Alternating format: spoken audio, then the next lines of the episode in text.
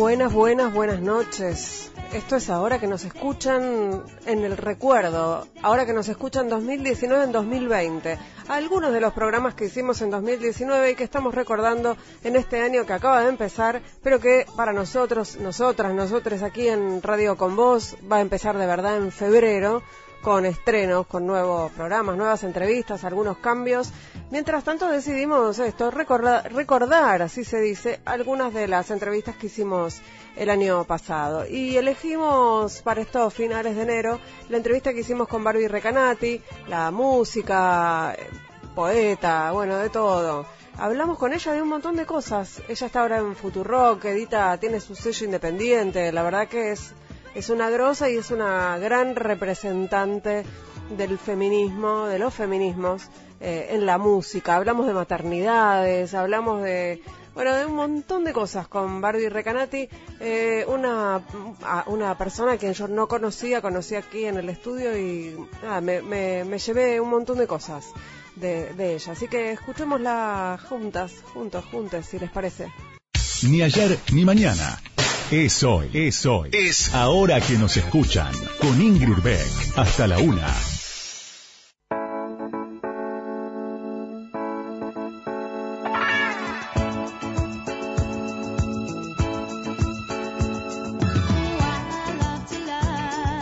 Hola, buenas noches, buenas medias noches. ¿Cómo les va? Aquí estamos. Esto es ahora que nos escuchan. Esto es Radio con Voz. Yo soy no sé muy bien quién soy. Voy a tratar de averiguarlo en esta próxima hora. Soy periodista y hago el programa que se me canta, que es este, que se llama Ahora que nos escuchan, porque, bueno, porque ahora nos escuchan más, más que antes. Somos muchas. Así que abran las orejas.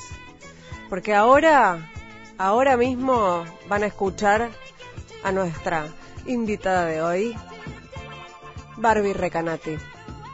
¿Quién es? ¿Qué hace? ¿De dónde viene? ¿A dónde va? Ahora, ficha técnica de la entrevistada de hoy.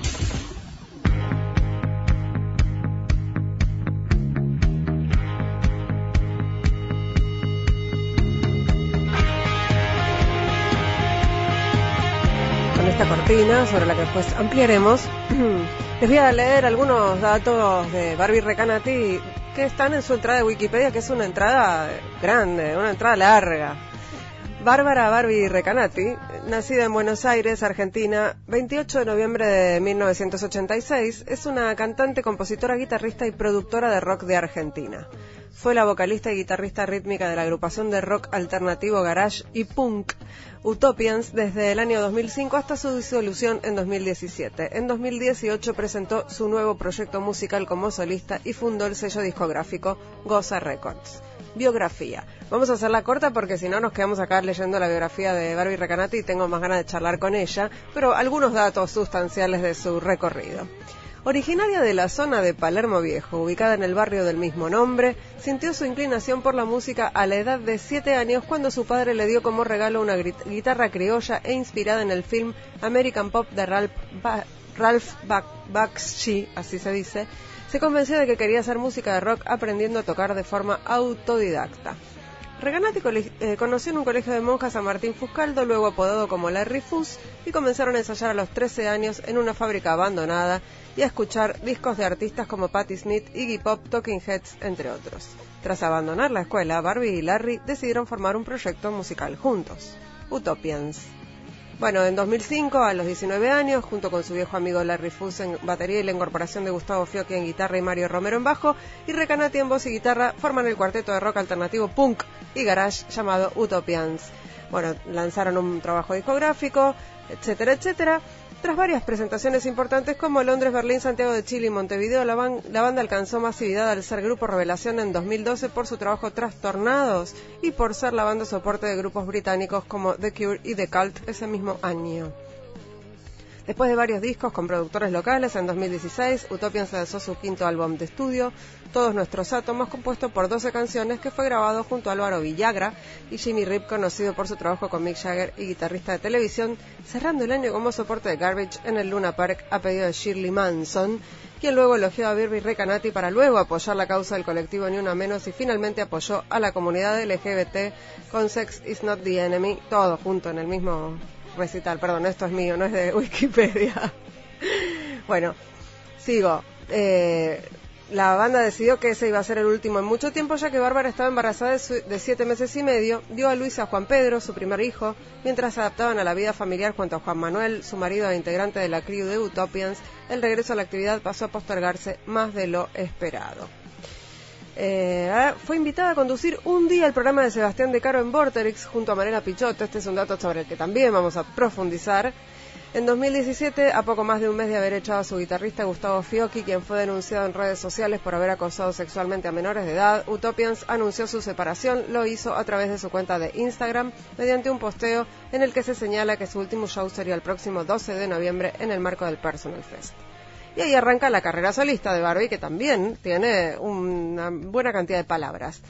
Dice que el 7 de abril de 2018 debuta con su proyecto solista como invitada de Eruca Sativa, eh, que participó como solista, solista en la edición 2019 del Festival Lula Palusa de Argentina y en la tercera edición del Festival Ahora 19, que contó con un line-up formado íntegramente por las mayores exponentes femeninas de la escena local, como Marilina Bertoldi, Daquila, Softot, La Femme d'Argent y Victoria Bernardi, entre otras. Eh, en octubre de 2018, con la idea de darle visibilidad y espacio a las mujeres del rock, Recanati funda el sello discográfico junto a Radio eh, Goza Records, junto a, la radio Futurock como socio estratégico. Eh, en la misma línea de trabajo y como resultado de una extensa investigación, nace Mostras del Rock, un podcast de siete capítulos que relata biografías de mujeres pioneras del rock anglosajón y local. Y en septiembre de 2018, en el marco de la campaña Por más mujeres, músicas en vivo, junto a un colectivo de músicas encabezado por la cantante Celsa Mel Gowland, presentó un proyecto de ley de cupo femenino en la música en vivo que exige un porcentaje mínimo del 30% de las mujeres en esos espectáculos. Otras personas que buscaron Barbie Recanati en Wikipedia, en Google, perdón, también buscaron Barbie Recanati que no letra, Utopians Barbie Recanati, Barbie Recanati Facebook, entrevista Barbie Recanati, Niceto, Barbie Recanati, Lula Palusa. Y en las últimas noticias sobre Barbie Recanati eh, están Barbie Recanati en la era de la madurez, tan, y Barbie Recanati sobre el cupo femenino, muchas pibas muy jóvenes están queriendo emerger. Ya nos metemos a charlar con ella.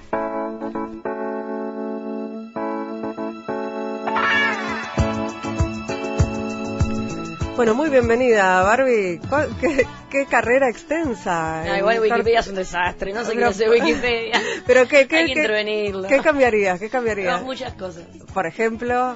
Eh, hay cosas que no hice, que están ahí, que yo no hice. ¿Qué no hiciste? Eh, pero lo más importante no es lo que yo no hice, lo más importante es que evidentemente hay un ser humano que consideró qué cosas para él son importantes y, y, las, y, eso armó una biografía de vos y es re duro porque tal vez hiciste, no sé, 20 cosas y esa persona considera que hay dos que son muy importantes y dice que vos sos esas dos cosas y tu biografía en Wikipedia no la podés modificar. Es un perfil tuyo, pongámosle. Es un, perfil rarísimo. Yo no tengo nada que ver con la ley de cupo femenino.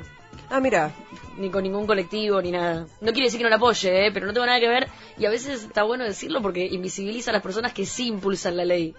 Entonces, nada y, que esté en mi Wikipedia me parece mucho, me acabo de enterar. bueno, estás, estás, haciendo historia por otras, por otras que... Eh, y, qué otra cosa te parece que está? ¿Es un error así? ¿O hay algún... o que no, no, no es lo que se elige, claro. Es como, de repente hay como toda una historia re larga y tierna de cómo armé una banda hace 17 años. Entonces es como, no, bueno, ya fue eso. Pero bueno, Wikipedia. No, y eso a mí me parece que está bueno eso, porque forma parte de tu historia, es tu biografía claro, musical. si vos tenés ganas de contar algo, tal vez tenías ganas de contar algo como algo más bueno, presente. dos renglones para eso y contás más de tu presente. Pero bueno, pero, pero el, público quiere saber de tu infancia, de ta primera Yo guitarra. Creo que es este chabón Karma Wikipedia que algún día voy a tener que contactarlo. Juan, Carlos Wikipedia. Sí, sí. Eh, y bueno, pero a mí me parece que, que es una biografía súper larga eh, para una persona bastante joven. Aunque vos, eh, aunque una de las últimas noticias dice en la era de la madurez. ¿Qué se siente que eh, otra que la face up de hacerse vieja? ¿Te, Sí. hace- te, te sentís eh, que creciste? Sí, sí. Me siento, me siento grande. ¿Cuántos años tiene tu hijo? Dos años y medio. ¿Y, y cómo, cómo te llevas con el crecimiento de tu hijo y el propio? ¿Vos ¿Te ves eh, madurar o No. o no te influye? No, bueno, la, la palabra madurez eh, como me cuesta un poco más. Me, me siento grande. Me siento como que tengo que empezar a usar cremas. eh, me duele mucho el ciático. tengo que hacer ejercicio, como que la piel no, no se me vuelve al mismo lugar. El cuerpo es lo Claro. que te, lo Como que te que- llama la atención. Me, me llama la atención eso, como, como empiezo como a, a- a crecer. Eso, el cuerpo me empieza a crecer, pero lo disfruto un poco, me gusta. ¿Por qué? Eh, porque es mi cuerpo, me, me gusta ver como, ah, mira, eh, es, o sea, se estira. Llamémoslo evolución. claro, me gusta, me gusta. Barbie, esto es un recorrido sonoro, así que vamos a empezar con uno de los audios que preparó el productor Antonio García. La pregunta número uno que me hace al día de hoy todo el Sí. mundo es ¿cómo es ser mujer en el rock? Y a mí me molestaba tanto esta pregunta que yo siempre respondía Con un no sé, no- sí, no sé cómo es ser hombre, entonces tampoco te puedo decir cómo es ser mujer. Ese. ¿Y, ¿Y por qué respondía esto? Porque para mí la manera de, de generar igualdad en, en ese momento era... Dejar eh, de concebirte como mujer. Claro. Sí, obvio. ¿Me entendés? Como dejarlo pasar. Pero hace cosa de un año y medio, dos, yo tuve un quiebre interno que yo no lo había tenido, más ¿Por allá de, de cómo situación me paraba. o por, o por eh, Sí, propia madurez? fue cuando fue lo, lo de esta chica Mailén y lo del pibe de la ola que quería hacer show, ujú. que no fue el, el hecho en sí, sino todo lo que empezó a pasar en las redes sociales. Yo nunca me había dado cuenta de lo que pensaba la gente. Yo hablo con vos, hablo Claro. con mis amigos, estás, eh, sí, sí, pero eso le pasa nunca había sido un tema público el tema del feminismo, el tema de la violación, el tema del abuso. Entonces empiezo a ver lo que pensaban en contactos míos de Facebook, gente que yo conocía, músicos, mujeres. Mujeres músicos. Me agarró, pero eh, me di cuenta, me, me formé parte de una minoría. Eh, este fue el día que fuiste al programa de con Malena Pichot. Sí, el día que rompimos Vorterix. Eh, no, un- una de las preguntas que tenía para hacerte tiene que ver con algún hito en tu, en tu vida, en tu carrera, eh, en ambas cosas, si es que se pu- pudieran disociarse, en que te hayas dicho, bueno, si soy feminista. Fue eso que conté ahí, que es re loco, porque ese audio es de hace dos años y pico, y, eh, y fue antes de disolver mi banda y antes de, bueno, y antes de un montón de cosas, porque los últimos dos años fueron re intensos en Argentina. Y, y sigue siendo el mismo lugar, como que ah, yo tuve la suerte de, de- de poder atravesar como esa crisis interna, eh, muy afortunada para mí, eh, que tuvo que ver con volverme feminista. eh, hace casi cuatro años y, y fue una fortuna para mí porque me preparó para un montón de cosas que no me imaginé que iban a pasar dos años después. Eh, y eso fue justo antes. Pero, a ver, eh, ¿vos pensás que eras feminista y no te habías dado cuenta? No. Ah, No, no, no. vos Yo, no sea- veías la discriminación, no era un tema para vos. No, no, no, no, no es que no era un tema para mí. Eh, yo tomé una decisión consciente que tenía que ver con un contexto en el que vivía, en el que elegí acceder a mm, ciertos espacios y ocupar ciertos lugares siendo machista. Eh, como por ejemplo, hoy, hoy me pasa un montón, muy seguido, que tal vez me ofrecen un trabajo, una re buena onda, todo, y en el medio eh, un hombre me dice algo como que para mí no está bien, y yo no puedo eh, sostener eso. Eh, y pierdo el trabajo. y antes lo que hacía era sostenerlo. Eh, era como, prefería como jugar a que no entendía y, eh, y hacerme la simpática y una sonrisa ante todo. Y, siempre, siempre súper consciente además, por eso digo que en algún punto era una estrategia machista, siempre eh, hacer sentir que el hombre con el que trabajaba eh, la tenía más clara que yo y que yo estaba aprendiendo de él. Y eh, que es un poco como algo muy común en la escena musical estos mentores desde el director de la radio hasta el director del sello discográfico hasta el manager hasta el todos quieren eh, que los músicos eh, les chupen el culo y las chicas les chupen la pija. Y yo como que jugaba ese juego de, de ser una boluda y, y- y entrar ahí con la simpatía y eso era machismo. Sí, yo mm, estoy un poco de acuerdo y un poco no. A mí me parece que la desigualdad eh, nos lleva a tener que tener estrategias de tipo machista a las mujeres para poder sobrevivir en esos ambientes. Lo que pasa Aunque es que sean lo que- conscientes. Lo que para mí es machista fue que esa es una estrategia individual que perjudica a todo el resto de las compañeras que tengo alrededor. Entonces lo que me volvió feminista fue darme cuenta que eh, si yo puedo acceder a un espacio es un montón, pero que yo sola eh, y mi crecimiento individual no sirve para nada. Entonces todas esas estra- estrategias que yo tenía eran individualistas y narcisistas y eran una forma en realidad de conseguir cosas estrictamente capitalistas sin ningún tipo de contenido ni político, ni social, eh, ni espiritual. Eh, eso fue lo que, lo que se modificó en mí hace cuatro años.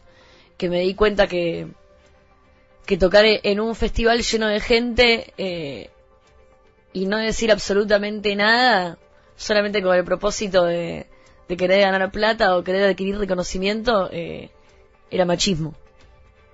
Es decir, que el- en la escena musical necesitan no solamente más mujeres, sino más mujeres feministas. Digo, como en todos los espacios, esta sería... Más feministas, no sé si más mujeres feministas, más feministas sin dudas. Para mí la palabra mujeres y todo lo que tiene que ver con, con el mundo mujeril, también hay que matarlo.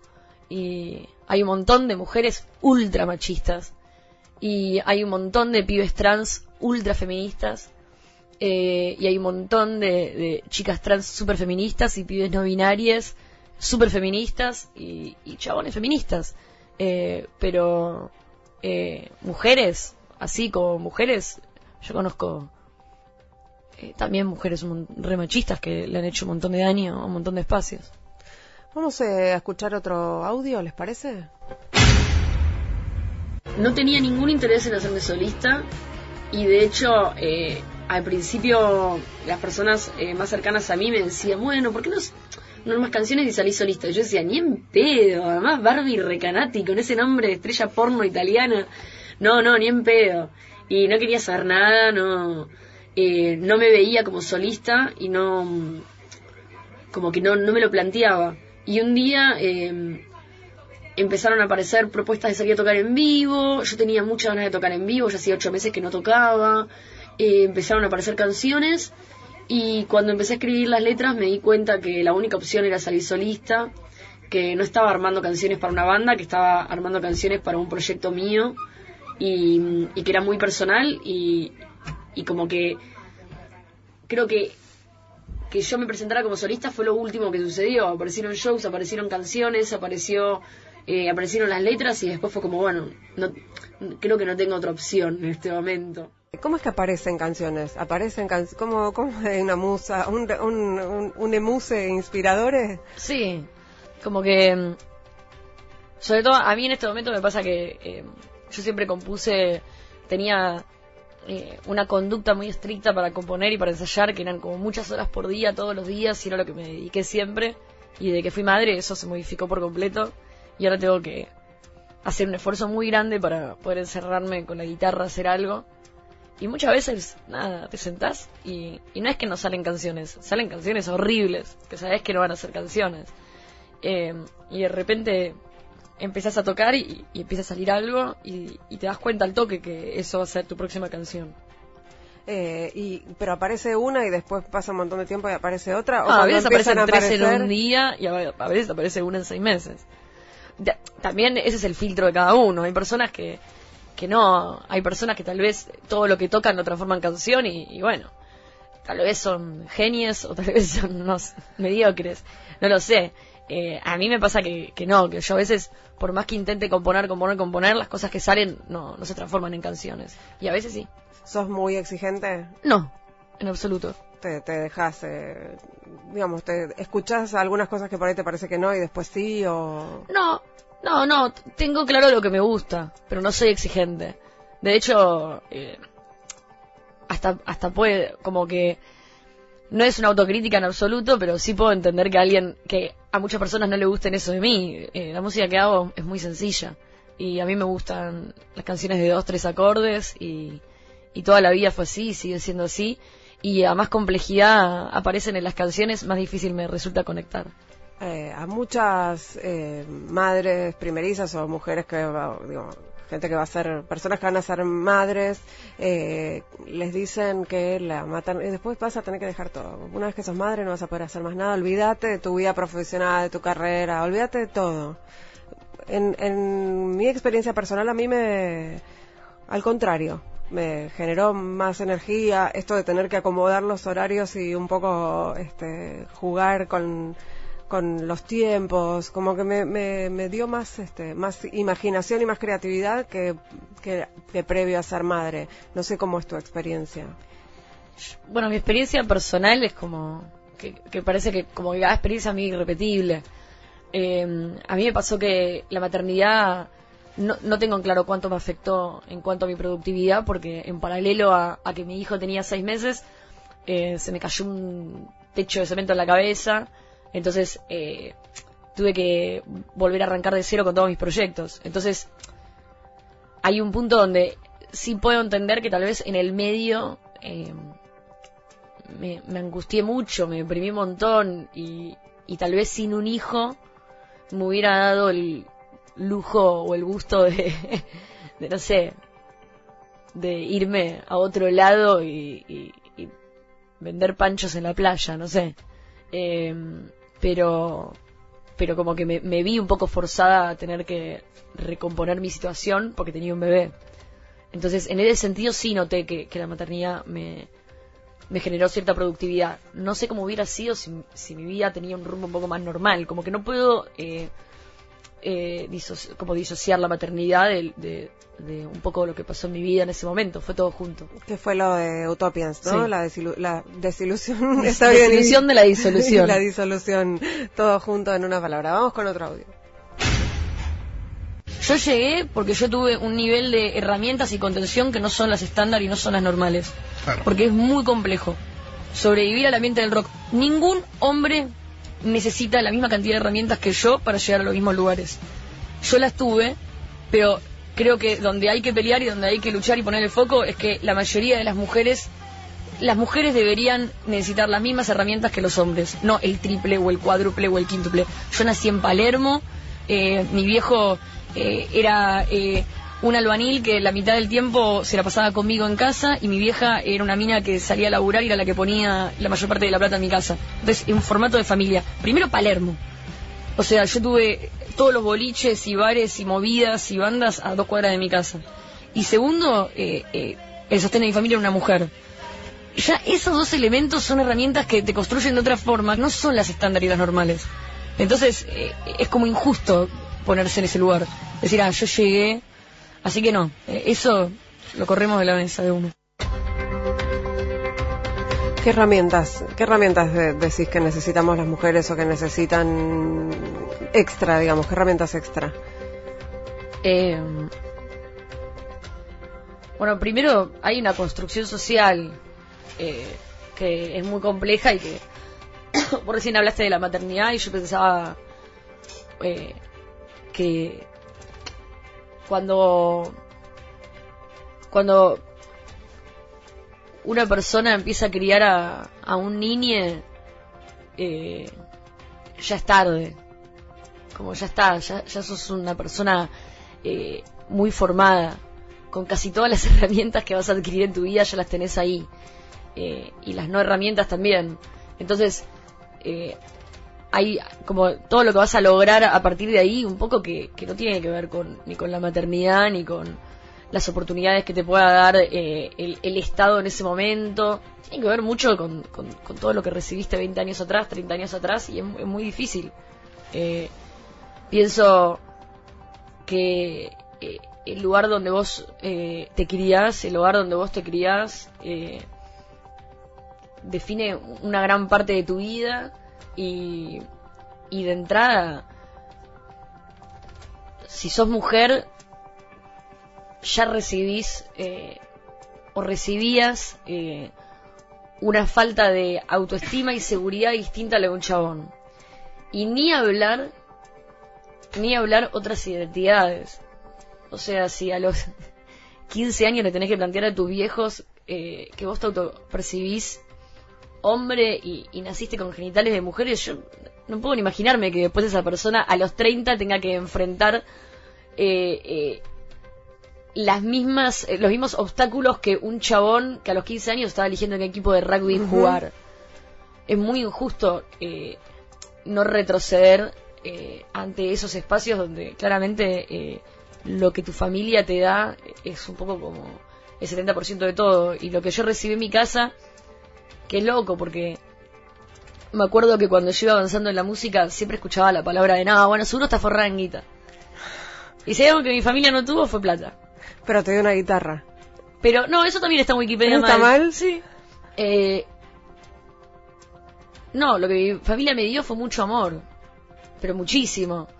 Y eso no, lo tiene re poca gente. Como, eh, eh, yo me tiraba un pedo y mis viejos hacían un cuadro.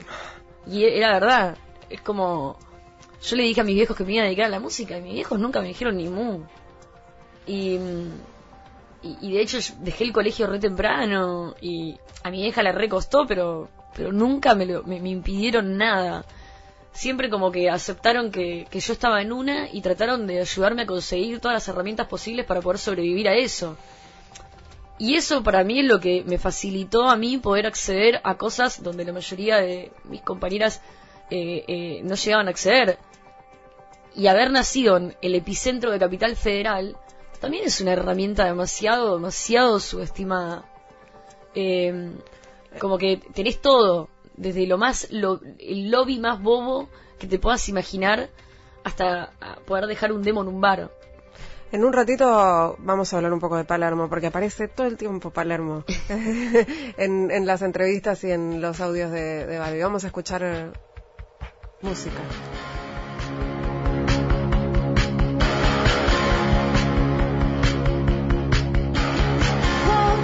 Me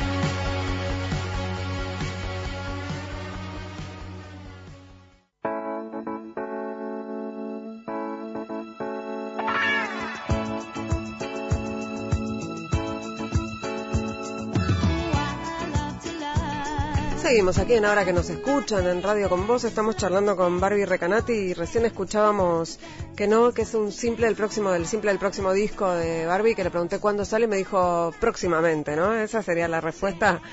¿Por qué no hay fecha? ¿Qué falta? Y subirlo. Y- Eh, pero ya está todo. No, no, no, estamos ahí terminando de grabar y esas cosas. Pero las canciones están todas compuestas. Sí, sí. ¿Y cómo armaste este disco? ¿Cómo armaste este disco? Esta, ¿Quién toca? Digo, ¿cómo elegiste los músicos? No, un poco, fue bastante orgánico, porque me pasó que eh, cuando disolví Utopians, eh, el bajista y el baterista, eh, como no, eh, se quedaron, di- digo, al lado mío todo el tiempo. El tiempo pasaba, yo no volvía a la guitarra como por 6, 7 meses, y sin embargo, eh, ellos estaban ahí en casa esperando que suceda. Y cuando volví a agarrar la guitarra, eh, eh, les mostré canciones y las canciones las empecé a como a grabar y le empecé a pedir ayuda a, a Juan y a Tommy, que es el batero con el que tocaba, eh, para que eh, grabaran y, y trataran de producir porque mi tiempo estaba muy limitado también. Y, mm, y empecé a hacer las canciones y después incorporé a Lux, eh, que es una tecladista y guitarrista que, que es un poco la persona que le dio también eh, un clima muy distinto a la instrumentación. Eh, los sintes como que cambiaron bastante todo y, y, así estamos formando, como algo muy... eh, no tuve que salir a, a buscar gente, eh, sino más como, como tratar de organizar lo que tenía alrededor. Vamos a escuchar otro audio. Hace poco también me dijeron, me estaban haciendo una nota sobre también abuso, machismo, y me dijeron, fulana, que es re feminista y que la viene eh, batallando hace 10 años y que viene poniendo su cuerpo, bla, bla, una vez dijo, y yo dije, bueno, esto es lo más machista que pasó en la vida. O sea, estamos hablando de que está todo mal, de, de la cantidad de abuso, machismo, bla, bla, bla, y vamos a hablar de que fulana, la persona más feminista que yo conozco y más luchadora que más puso el cuerpo, un día dijo algo que a vos te parece machista. Hay algo con los modos, ¿no? De ciertas feministas. No, lo que pasa, el problema del feminismo son los modos, los modales. No, señores, no ese es el problema. El problema es el machismo. Yo eh, pensaba después de, digamos, la- mm, vos hablas de que tu decisión de disolver Utopians entiendo que fue mm, tuya y nada más que tuya. Sí. Eh, ¿Qué se hace? No, porque es- estamos en construcción también eh, en relación con estos temas, no solamente con los abusos en el rock, sino con los abusos y los- las situaciones de acoso en general. Eh, ¿Qué se hace con, con estos personajes, como el que formó parte de, como Fioki, que formó parte de Utopians, u otros? Eh, se- digamos, vos disolvés la banda y el, tipo, bueno, nada, se queda sin la... Lo pregunto de, de honestamente, ¿no? ¿Los dejamos? ¿Qué hacemos con estos, con estos acosadores? ¿Qué es, es algo de lo que deberían solo preocuparse ellos? eh, ¿Deberían preocupar los varones? Eh, ¿Tenemos que pensar también cómo, cómo se trabaja con, con esos tipos? No sé. Habría que preguntárselo a alguien un poco más eh, preparado que yo. Eh, eh, por el momento lo que siento es que eh, es la primera vez que nos preocupamos eh, cómo protegernos. Eh, y, y empiezan a aparecer día a día y paso a paso un montón de, de obstáculos y, y, y situaciones nuevas como consecuencia a, a haber frenado eh, o haber intentado frenar algo que traía un montón de otros obstáculos y consecuencias. Y, y es algo que está en constante movimiento, no solamente en cuestiones de abuso, en un montón de cuestiones. Eh, y, y la verdad es que no sé, sobre todo porque cada caso es súper eh, eh, único. Eh, como en el caso particular de la música hay algo que, que está todo el tiempo en juego, que es eh, cuando vos estás eh, utilizando el espacio del escenario eh, como poder para abusar. Entonces, obviamente, eh, eh, eh, lo primero que, que se intenta alrededor es quitarte ese poder. Eh, que no es lo mismo que matarte, no es lo mismo que meterte preso, ni tampoco es lo mismo que dejarte sin trabajo, porque yo conozco re poca gente que trabaja arriba de un escenario, la mayoría trabaja en una fábrica, que no creo que, que se fijen en eso. Eh, como que es muy amplio todo, y muy delicado, y, y, y, y también muy eh, personal, y, y cada uno creo que, me parece que lo, lo importante es como, como empezar por uno mismo y, y cómo resolver uno mismo, como vos como víctima, vos como amiga de la víctima, vos como conocido del abusador, vos como jefe, vos como empleado, vos como, eh, como seguidor, vos como compañere, o sea, es como, como que siento que tal vez el error es estar todo el tiempo pensando en qué se hace con fulano como si todos tuviéramos eh, el poder de, de tomar decisiones sobre las vidas ajenas, ¿no? Como y como si esto fuera una especie de bueno, ahora vamos a agarrar a fulano y vamos a, a- a decidir en conjunto qué se hace.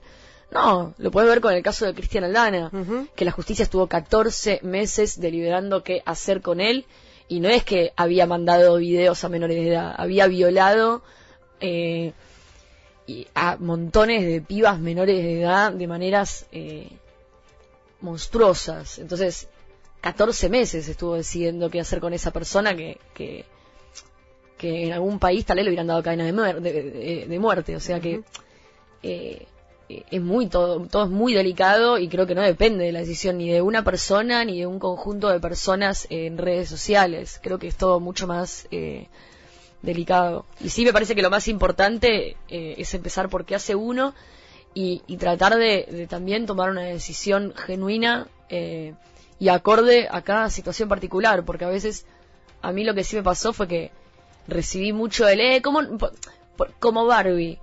Y voy a decir, lo que me pasó a mí fue una cosa única y yo tomé la decisión que pude y como pude. Hay otras personas que les pasan otras cosas que no son tan parecidas y en redes sociales todo lo- a veces parece lo mismo y muy simple y muy fácil. Vos decís que reclaman que se tomen decisiones como la que tomaste vos, por ejemplo, que vos podrías ser Claro. un modelo para otras situaciones relativamente similares, porque como vos decís, no hay, no, no son iguales, sino que cada uno las vive de distinta manera y son Claro. situaciones distintas. Es eso. Sí, yo creo que, que eso, que lo más importante es como que hace uno personalmente más que hace uno en grupo. Y hay, hay una cuestión de, en particular en el ambiente del rock, aunque esto sabemos que ocurre en, en casi todos los ambientes, hay, había una situación de mucha naturalización de este tipo de abusos, sobre todo con chicas menores de edad, eh, inclusive ensalzándolo en algunos casos. Estoy pensando en hace bastantes años. No, yo, ¿O no? ¿O es prejuicio? no, no, no es que sea prejuicio, por supuesto que no. Lo que yo siento es que si hay algo que podemos cambiar grupalmente y no individualmente, es ser un poco menos hipócrita con lo que consumimos. Como que mm, está bueno. A mí algo que me, que me marcó un poco, que dije, uh, estamos re para atrás, es lo de Michael Jackson, ¿no? Como salió el documental de Michael Jackson. Es re fuerte el documental. Pero yo re sabía que Michael Jackson era un pedófilo violador. Era como. Todo el mundo lo sabía. Y de repente, no, en esta radio no lo pasamos más. Y después era un tema de, no sé, el rockero número uno de Argentina, que todos sabemos que es un violador.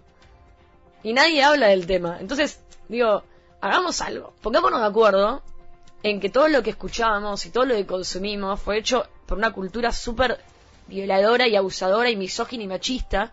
Y que nosotros, mayores de 30, estamos criados en una cultura que está hecha mierda y, y por favor tratemos de construir, primero de ayudar a las víctimas a full y, y de encerrar a, los monstruos como el gana, eso como de una al frente, pero también de, de, de construir eh, una nueva cultura y una nueva manera y ayudar como a, a- a los que vienen después de nosotros que no tienen la cabeza tan podrida como nosotros, porque porque si seguimos en- eh, como demonizando a una persona, diciendo, bueno, ahora ya está, por suerte eh, eh, salió el documental de Michael Jackson y bueno, no va a sonar más en la radio, así que ya está, solucionamos el tema de la pedofilia y la violación en la música.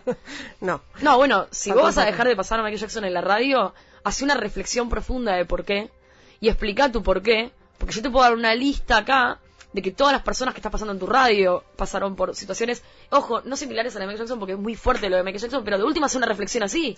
De última decir, che, la verdad nosotros sabemos que esta música que está sonando hoy, estos chabones todos estuvieron con menores, todos abusaron, todos... Pero esto de Michael Jackson me parece que como el hecho de haberse metido con niños de 7 años me parece que tenemos que dejar en claro... No, bueno, también está diciendo que no es tan grave violar a una piba de 13. Claro. Como que hay todo una- un gris ahí medio raro en el que, bueno, ¿sabes qué? Judicialmente, con la justicia, por favor que se haga todo lo que se pueda. Pero culturalmente, por lo menos sé coherente o hace vos una reflexión profunda de lo que vas a hacer. Bueno, Porque- pero hay también hay una cuestión que tiene que ver con, con, el, con, la obras, ar- con las obras artísticas, de alguna manera, ¿no? Como, como en qué cultura fueron producidas y todo eso que vos estás diciendo. ¿Qué hacemos más allá de lo que Es haya que hecho es una eso, radio? no- no- no hay un qué hacemos, Por es- eso, no escuchamos más a Michael Jackson, aunque nos guste, nos tiene que dejar de eh, gustar. O sea, primero como hacer lo que vos puedas. O sea, a mí me pasa esto, a mí me pasa eh, algo personal mío con cada situación. Por ejemplo, me pasa con Woody Allen. Yo tenía remeras de Woody Allen.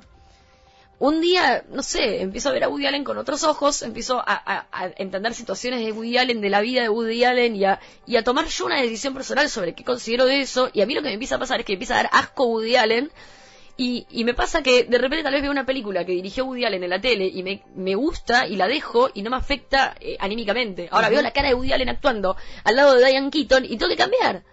Entonces, eh, pero es mío, yo no estoy diciendo la gente debería sentir esto, ¿sabes qué me pasa a mí? Más allá de eso, a mí me parece que lo que trato de decir con todo esto, porque a veces, no sé, justo, justo ella me filmaba y yo, ¿qué estará filmando? Lo que trato de decir con todo esto es que eh, es muy importante la reflexión y el debate sobre las decisiones que tomamos en el presente, eh, más que el castigo y, y el, y el punitivismo eh, suelto, ¿no? Y aislado.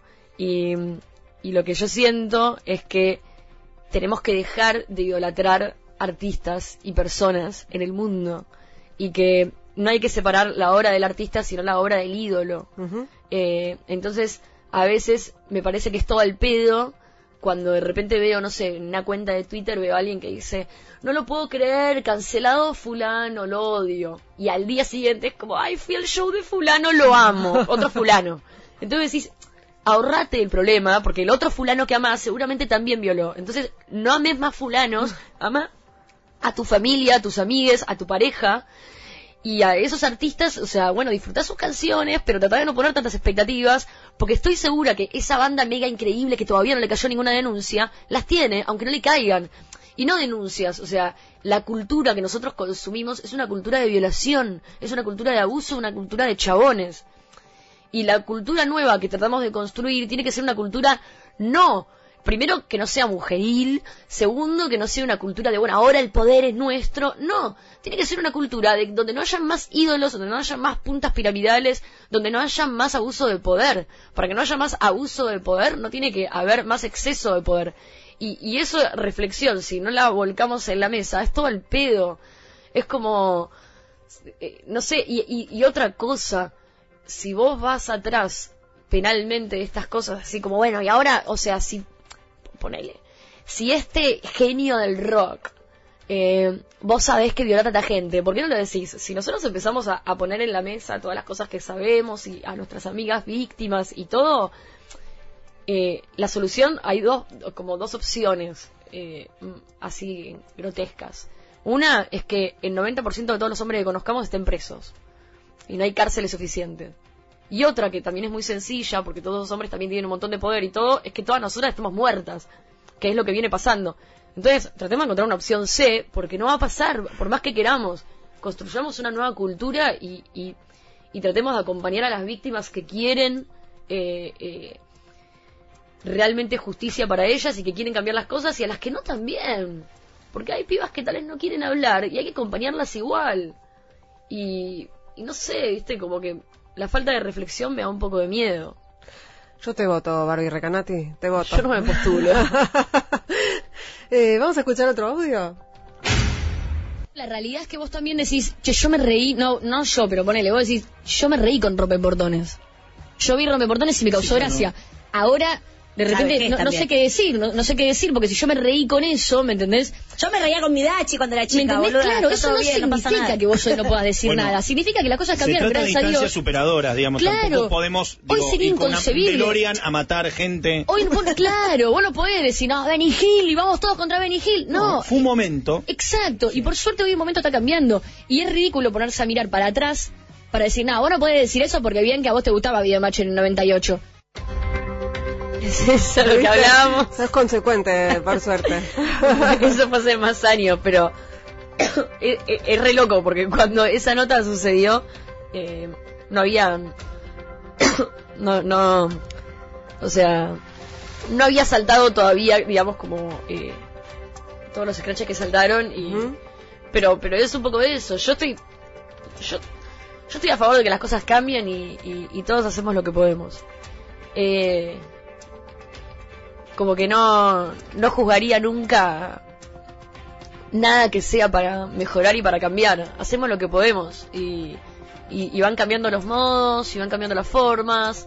Eh, me parece que lo más importante de todo es que, que hoy eh, haya, haya nuevas herramientas para defenderse y para protegerse y, y me parece un montón. Siento que es muy, muy importante y que está muy subestimada la reflexión y el debate y el porqué de cada decisión que tomamos y qué hacemos alrededor de cada decisión que tomamos. Es eso. Sí, a mí me da la impresión también de que inclusive internamente hay como una cuestión de mandatos también de lo que deberíamos decir, hacer las feministas sobre ciertos temas, cuando en realidad lo que venimos es a liberarnos un poco de los mandatos y además estamos esto, tratando de reflexionar y de construir y de pensar otras nuevas formas de, de convivencia y de, y de trato, ¿no? Sí, igual definitivamente yo creo que la parte más difícil es que cuando reflexionás y cuando debatís, entendés que hay una manera eh, de vincularnos eh, dentro de- del capitalismo actual que es con exceso de poder. Es queriendo obtener ese poder, es queriendo tener ese poder para hacer ciertas cosas, es queriendo... Y eso es como un machismo muy violento que la única forma de pararlo es eliminar eso.